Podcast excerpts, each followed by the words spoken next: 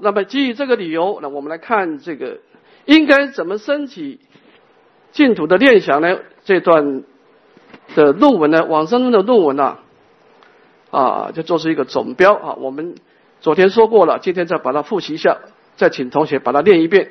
我简单做一个复习啊，请校长。观彼世间相，胜过三界道，究竟如虚空。广大无边际，正道大慈悲，出世善根生。好，建立净土的念想，最重要就是一句话：观彼世间相。这个地方讲出两件事，第一个人观的心，就是你心态应该怎么用用功呢？那叫一个观。这个观呢有两个内涵，第一个一境起相，第二个施设明眼。首先，你要起到一个相状，否则你没办法观了。你比方说，我只起莲花相，我起宝树相，起大地相都没关系啊，随顺你的善根。你喜欢哪一个相状，你就取一个相状。首先，你要设定一个相状。那么取到相状以后，怎么观呢？施设明眼。施设明眼有两个方向。你这个名言要让你能够升起信心，你这个名言会让你升起愿力。叫借相修心嘛，你不能说哦，这个极乐世界的宫殿很漂亮，我要把它占为己有，这个就不是，这就不是愿力跟信心了。你要思维啊，极乐世界的功德特别的美好，安乐解脱，而且我一定往生，我一定可以往生，我一定要往生啊，我一定要往生，叫愿力，我一定可以往生，叫做信心啊。总而言之，你要安什么什么名言，我们没有意见。但是你的名言要合乎两个条件，第一个会让你想要往生，这第一个；第二个会让你知道，会让你感觉你一定可以做到。啊，这其他的名言你怎么安利都可以。啊，就像千金菩萨说的啊，世周我一心，归命尽四方，无外光如来，愿生安乐国。就是以他的以下的相状，你喜欢观哪一个相状，任君选择。极乐世界是不可切割的，你只要喜，你只要能够锁定一个相状，你就成功了。但是作为一个法师，我不知道你是哪一个相应，师傅会全盘的介绍。但介绍以后，你锁定一个相状，然后请你做两件事情，想办法把你的生命跟这个相状啊产生愿力，就是会让你产生好药。啊，这个相状现前的时候，你开始赞美他。也用什么话赞美？你看着办啊！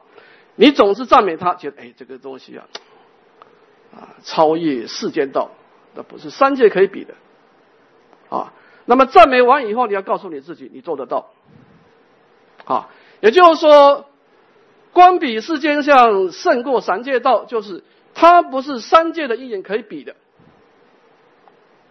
这个就是一个观的一个原则了。啊，那以下当然解释为什么呢？因为极乐世界的果地是究竟如虚空，广大无边际，它是一个无漏的广大的功德，而且它是大慈悲的业力跟无量的波罗蜜的善根力所创造出来，它可不是有漏的业力所变现，所以它这种快乐是没有过失的快乐啊。所以整个修观的原则只有两句话，叫做观比世间相胜过三界道啊。当然这个相见相修心。到底你愿意见哪一个相，那就看你自己的契机了啊。好，这以下我们开始进入极乐世界的第一个相状，那叫大地庄严的相状。大地的相状呢，这地方有我们看别是有两种观法，第一个先入水观，再成就地观。那么水观当中，我们先看前面两段，请合掌。节前起后。自作水想，总标地体，见水澄清，意力明了，无分散意。既见水矣，当起冰响，见冰映彻，作琉璃响。好的，那么在入大地庄严之前呢，它有一个前方便叫做次作水想。这个次呢，因为它在十六关里面呢，前面第一关是一种落日关。那么我们一般修关之前呢，他是先修落日关啊。落日关呢有两个意思，有三个意思啊。上导大师说，第一个送想西方，啊，让我们的念头啊，呃，不要一天到晚在娑婆世界打打转，告诉自己我来生要到净土啊，送想西方。第二个呢，消除罪障啊，你把这个落日放在心中啊，不断的运转啊，它呢能够消你的烧到遗忘的罪业。第三个呢，取光明相，那极乐世界是到处放光啊。那么极乐世界的光明到底怎么回事呢？最相近的就是落日，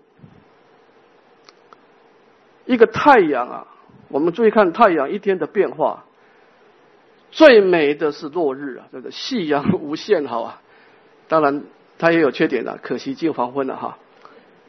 你看哈，早上的太阳亮度不够，中午的太阳够吧？太过刺眼，是吧？你中午的太阳，你眼睛不敢看的，你看会受伤的。只有黄昏的太阳几乎没有缺点，没有缺点。啊，你你要是种水果就知道啊，你看那个水果啊，长在西边的特别甜，真的是这样，因为它落日特别滋养啊。啊，所以一天当中啊，落日的太阳是最美好的。而极乐就是说，极乐世界的光明是怎么回事呢？烈士太阳，所以佛陀用落日啊。来做一个比况，好。那么落日观光盘以后，就进入主题了。其实落日观是一个总相了，就是你要修直接世界之前，先把极乐世界的光明相啊建立一个基础。那么建立基础以后呢，次作水想，这个水应该怎么观呢？这以下有几个次第，先看第一段：见水澄清，意令明了，无分三义。这个水是沉静的。是极这个澄就是极静，清呢就是清澈，啊，这古德在注解上说啊，你可以拿一脸一个脸盆的水，这个水有干净一点啊，放在前面啊，它必须是极净清澈，然后你呢，你用你的心啊去观这个脸盆的水啊，很专注啊，不要去散乱。那么这个极净的水在心中现前以后呢？下一个动作是干什么呢？当起冰想，你观想这个水啊，慢慢慢慢的凝固啊，变成冰块。冰块以后，接下来做什么想呢？做琉璃想，让它更加坚固，变成清澈透明的琉璃地。它这是三个阶段：先观想柔软的水，变成冰块。后来变成清澈透明的琉璃地啊，这是一个大地观的一个前方便啊，这三个阶段啊，这以下就正式进入正观了。看下面的地上地下两种庄严，看两段。地下庄严，下有金刚七宝金床，秦琉璃地，其床八方，八人具足，一一方面百宝所成。一一宝珠有千光明，一一光明八万四千色，应琉璃地，如意千日不可具见。地上庄严，琉璃地上以黄金绳杂册建错，以七宝界分际分明。好的，那么这个大地的庄严，前面的琉璃地只是一个前方便了。那么这以下你有琉璃地的基础呢，你就可以观想啊，这个琉璃地啊，是一个大地庄严的一个主要的结构，就是这个极乐世界的大地，它主结构是琉璃地啊。那么琉璃地它又分成地下跟地上两种的庄严，先看地下。那么地下有什么呢？金刚七宝的金床来衬托这个琉璃地啊。那么这个金刚的金床呢，有八个方面，有八角具足，哈。那么每一个面、每一个角呢，都镶了很多的百宝所成。那么这个百宝的宝珠呢，有千种的光明，每一个光明呢，具足八万四千色，那么是照耀的琉璃地，就好像千亿个太阳啊，不可去加以形容的啊。极乐世界的大地啊，它这个当然极乐世界充满了光明啊，但是大地的光明呢，看这个意思，是从是由下往上照射的，它是它是下面有一个金刚的金床，那么金床上面镶的宝物啊，这个宝物呢就放大光明啊，就照耀的整个，它一方面支撑着这个琉璃地，一方面呢让琉璃地看起来特别的啊有这个光明啊。再看地上庄严。在琉璃地上面呢，有黄金绳杂色间错。这个黄金绳是什么意思啊？就是黄金做的道路。诸位，我们看《阿弥陀经》是黄金为地，对不对？其实这是一个列说啊。我们以为极乐世界是黄金的，它大地是黄金，其实这个是不对的。极乐世界的大地的主结构啊是琉璃地。这个黄金是一个道路啊，比方说我们娑婆世界，我们比比我们娑婆世界的大地是泥土，这泥土有些地方铺有这个柏油路，当做一个道路，就给车子开嘛，对不对？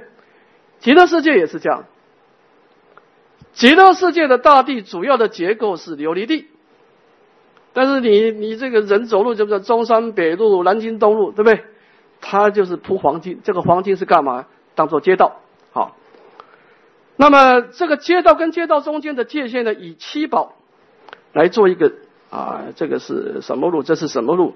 用街道啊，用这个七宝来做一个界限，使令彼此的这个道路啊清楚分明啊。这个是它地上有很多的这个黄金跟七宝所形成的这个道路啊。这个是地上庄严。好，我们再看最后的三段啊，请合掌。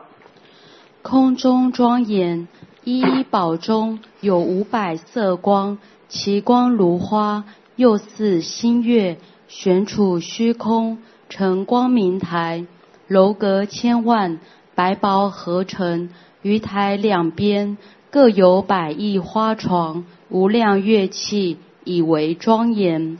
好的，哎是，再继续念，对，把它念完，对。风月说法。八种清风从光明出，鼓此乐器演说苦空无常无我之音。总结光明，是为水想名第二关。好，我们前前面讲到地下地上的庄严，这一下讲空中的庄严。在七宝中，这个七宝是前面的这个啊，地上庄严不是有很多的黄金的道路吗？道路的这个两边有七宝所成的一个界限，那么在七宝的界限当中呢，它有五百种的啊这种光明，这个光明是呢往空中去照耀，那么这个光明一往空中照耀的时候，就变出各种的图样，比方说有的图样像花朵，或者说像天上的星星跟月亮。那么就挂在虚空当中，或者是在，或者是在地面上呢，形成光明台，啊，那么楼阁千万，有千万种楼阁啊，啊，跟百宝所成。那这个光明台这个楼阁的两边呢，有百亿种花床，啊，那么有各式各样的乐器，啊，就挂在这个两边的这这个地方，那么来作为一种。楼阁的庄严，啊，当然它这个有地方空中庄严呢，当然跟大地是是没什么关系的，因为它属于虚空庄严嘛，哈。那么为什么把列入大地呢？因为它这种啊天上的花朵啦，天上的星星月亮啦，它毕竟是从大地啊发动出去的，它是从地上的这个街道的七宝发射出去的啊，所以它也把它列入做大地庄严啊。这一下就是说明他的一个功德了啊！前面讲庄严，这一下讲功德。八种清风从光明出，鼓此业气演说苦空无常无我之音。诸位，我们注意极乐世界的光明了，这以下呢都有这种情况。这个光明是极乐世界最微妙的地方。极乐世界的光明的出现啊，有两种相貌，一种是静态的。静态的光光明呢，它主要是扮演什么角色呢？是让它这个东西更加的庄严，它是衬托庄严用的。静态的。比方说，哎，这个街道啊，往空中一射，哦，就现出花朵，现出星星月亮，让它更加庄严，来衬托这个庄严。这个是静态的光明。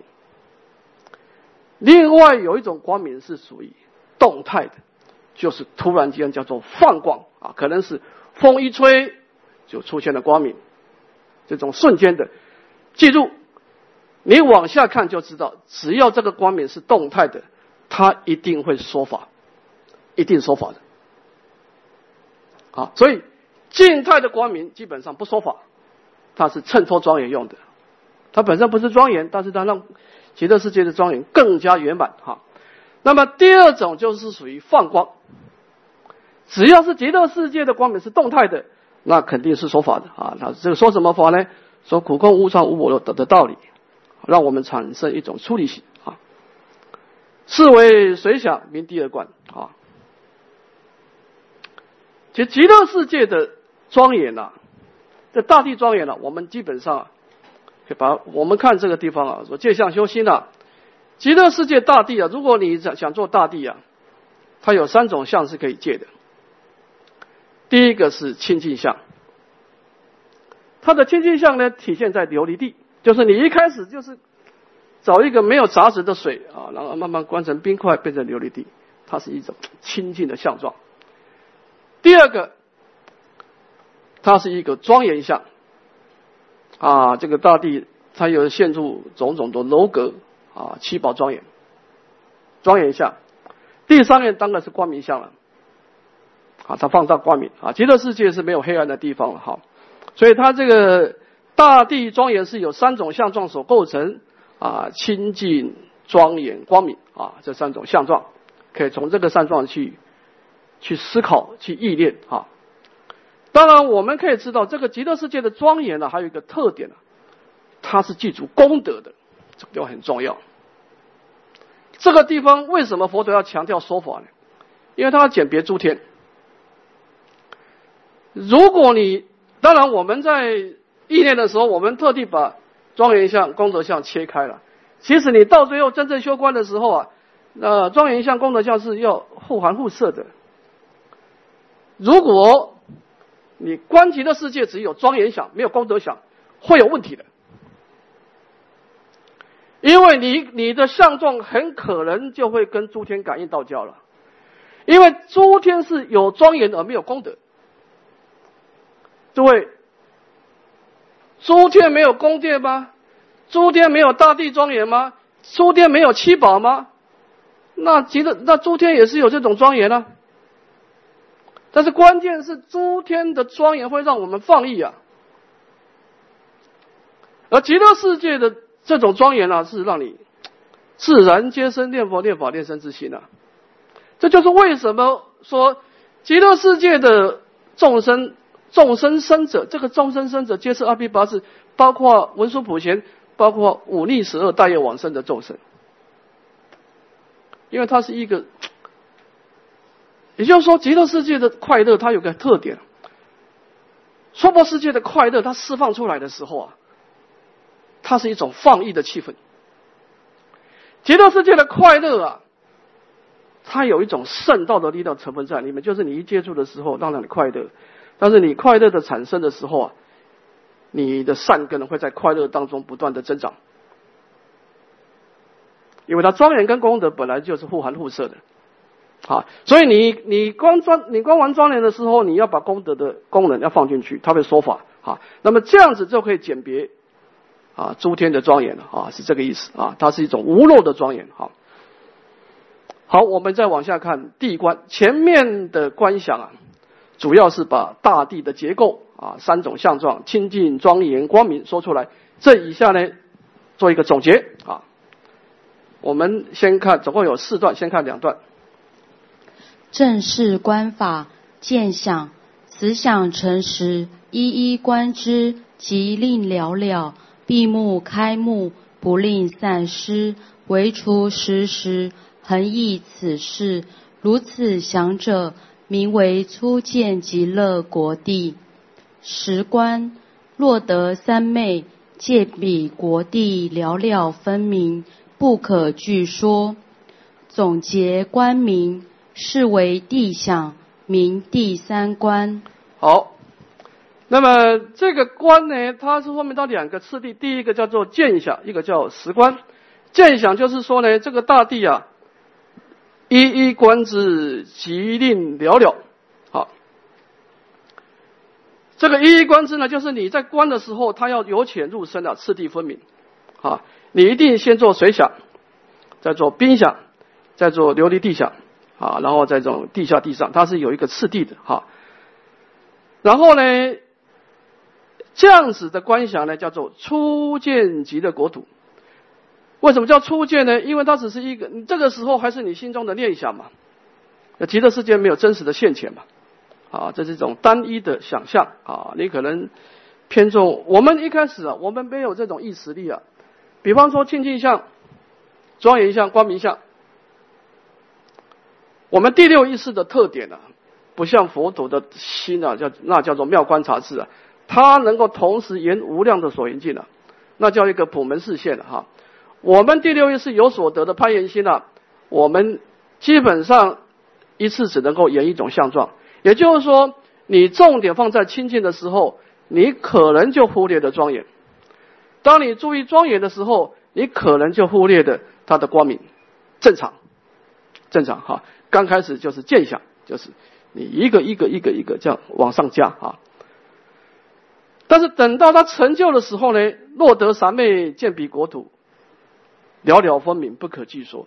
等到成功的时候，他这个你前面，我们前面是用加法的啊啊，先把天机相关起来，再把庄严相加上去。再把光明相加上去是累积的，等到三昧现前的时候，它是同时现前，不可思议。它是一个这样的次第，哈。好，我们看他的功德，看最后两段。结义劝修，佛告阿难：汝持佛语，为未来世一切大众欲脱苦者，说是观地法。若观是地者，除八十亿劫生死之罪，舍身他世，必生净国，心得无疑。变观邪正，作是观者，名为正观；若他观者，名为邪观。好，这以下两段的节劝，第一段呢，先赞叹这个功德，说佛告阿难：你必须受持佛语，为未来一切凡夫众生啊啊，为了。脱离三界生死痛苦者，观是说是这个大观大地法啊，就是啊水观这个这个冰观琉璃地啊等等。那么这样子观有什么好处呢？这个相状在心中不断的运转有什么好处呢？有两种好处。第一个讲现世的安乐，消除八十一劫生死重罪。啊，我们过去所造的这种杀盗一忘的生死重罪啊，慢慢在关的时候就消除。为什么呢？因为染尽恶法不两立，光明跟黑暗不可能同时存在。因为你现在观这个可不是一般的相状，那叫做观比世间相，超越三界道。这个相状是怎么来？那是极乐国土的清净庄严，那是弥陀本愿功德所创造出来的。啊，这是说说一句古德的话，叫做“清珠投于浊水啊，浊水不得不清啊。”你想想看，你是一个娑婆世界的凡夫，你是一个生死的妄想的心，那叫一个浊水。但是你把极乐世界的功德庄严放进去，那这个浊水就有变化了。什么变化呢？现世消除罪障，临终的时候门佛牵引往生西方。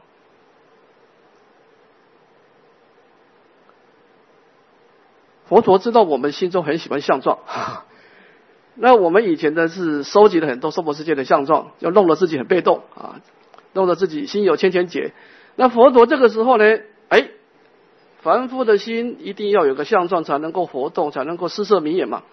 佛陀就他也创造一个相状，哎，就把相状送给你啊。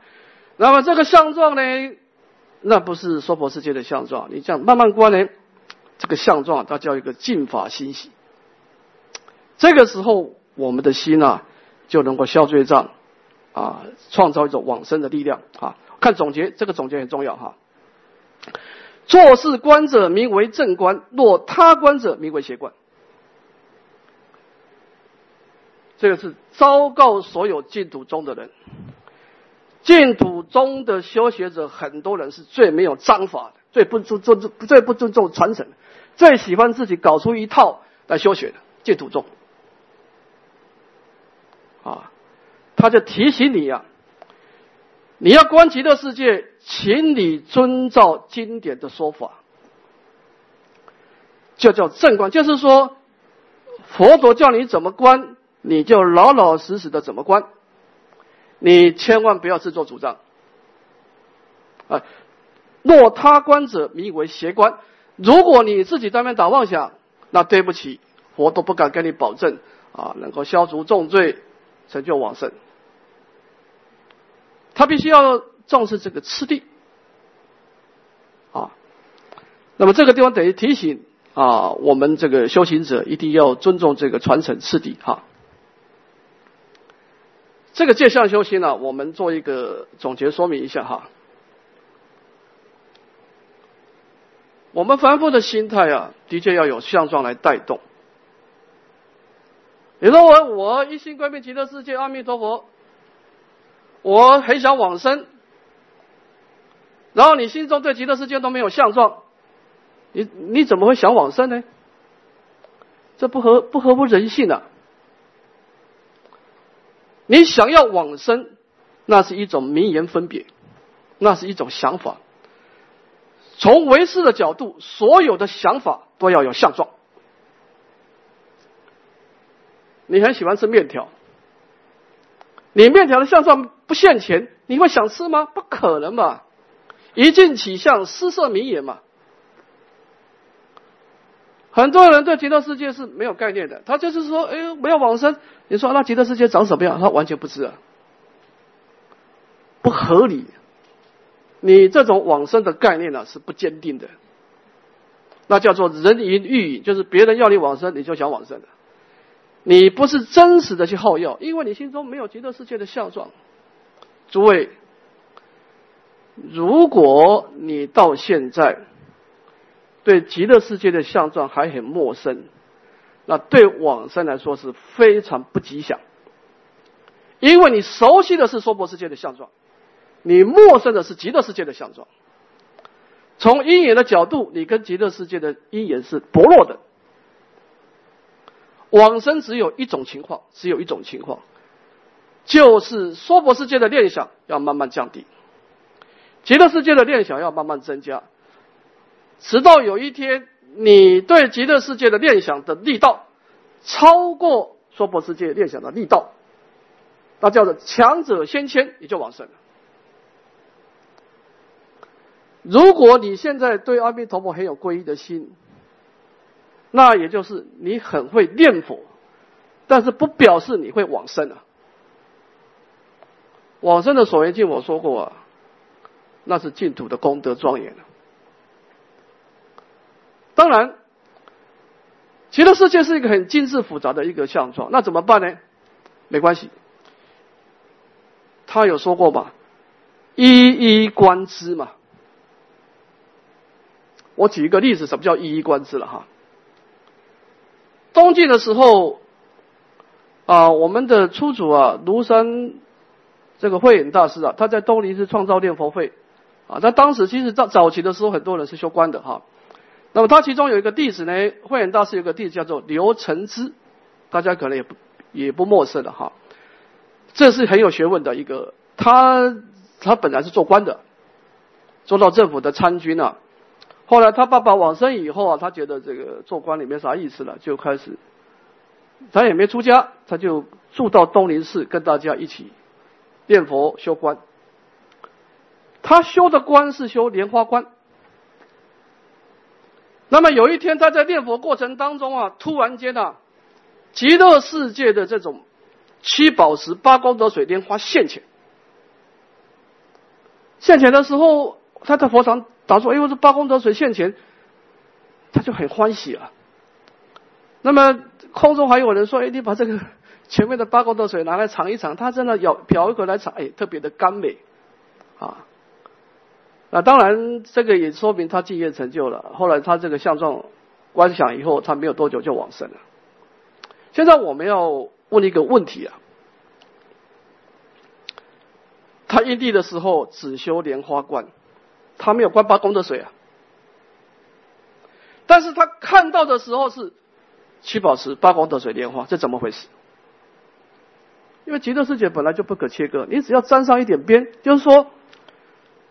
我们刚开始叫做见想嘛，凡夫的心量有限嘛。阿弥陀佛，可别要求你什么都做到啊！诸位，我们知道佛的功德，那叫做法界缘起啊，那叫做一为无量，无量为一啊。你只要沾上一个，它是含摄无量、无量、无量个，不像娑婆世界是每一个都是单一的因缘的。因为因为娑婆世界的因缘是阿拉也是阿拉也是是一个种子就变现一个果报，极乐世界是法界缘起，它是互含互摄，因为它因地的时候是菩提心跟空正见，它无所得的空正见，所以它这种空正见所招感的因缘是互含互摄的，它没有这种魔法二词啊，所以你不用怕，你说哎，我在观极乐世界，我只观大地，我宝树没有观到，我莲花也没有观到。没事，没有事。只你只要确定你观想的方法跟修多罗跟经典是相符的就好，然后想办法让你告诉你你要往生，想办法告诉你我一定可以往生就好了，就一境起相，施设名言。那么换句话是什么意思呢？这个地方就有个道理出来了，诸位要注意了。借相修心，是吧？而且两个重点，一个相状，一个心。你们觉得哪一个是重点？所以说你们是善根深厚啊，当然是心态吧。你今天心态不具足，你观了半天，你只要外道来观，他有你一个有禅定的外道，他观流利地对他来说是，但是他不想往生，这个东西也不能构成敬业成就吧？诸位。我再讲一次啊！当然，这个大地还简单了。你要看宝树会吓死你啊！八万四千有许啊！但是不是要你把八万四千有许关出来？重点是那个意境，那个意境啊，就是说，不是要你关得很清楚，但是呢，重点是你的心态要到位。当这个影像现前的时候，你要知道怎么施设名言，你会告诉你。我一定要往生，你要告诉你，我一定可以往生。所以相状只是一个过程。比方说，你坐高铁到台北去，对不对？高铁是让你借的，高铁是个过程嘛？你觉得坐高铁去台北，重点在台北还是在高铁？当然是台北嘛，对不对？但是你没有高铁，也没有台北嘛，是吧？那所以说呢，这个叫做什么？借高铁，然后到台北吧。好，那么极乐世界修观的道理亦复如是。我再讲一次，不是要你观得多清楚，凡夫的你只要尽力而为就好。但是你不能对极乐世界我一无所知，这不可以这样。你一无所知，你不可能产生往生的业力。我们不可能对一个完全陌生的地方而产生好药。不可能，你那个想意不能冒现钱。你说我很喜欢去澳洲，结果你说你为什么喜欢澳洲啊？你不知道，完了。澳洲长长什么样子你不知道，那你你就没办法一进起向施设名言了。好，就临命终的时候，你一定要有一个极乐世界的相状引导你，你才能够在。诸天现前的时候，诱惑你的时候，在很多中阴身现前的时候，你能够如如不动，因为你极乐世界，你心中有一个相状，让你依靠。如果你临命终的时候完全没有极乐世界的相状，那叫一个六神无主，那可能什么东西一来，我们一般反复得少为主，就跟他去了，那就完了。这样懂吗？啊，所以。不再次清楚分明，重点是你的心态要到位。好好，我们休息十分钟。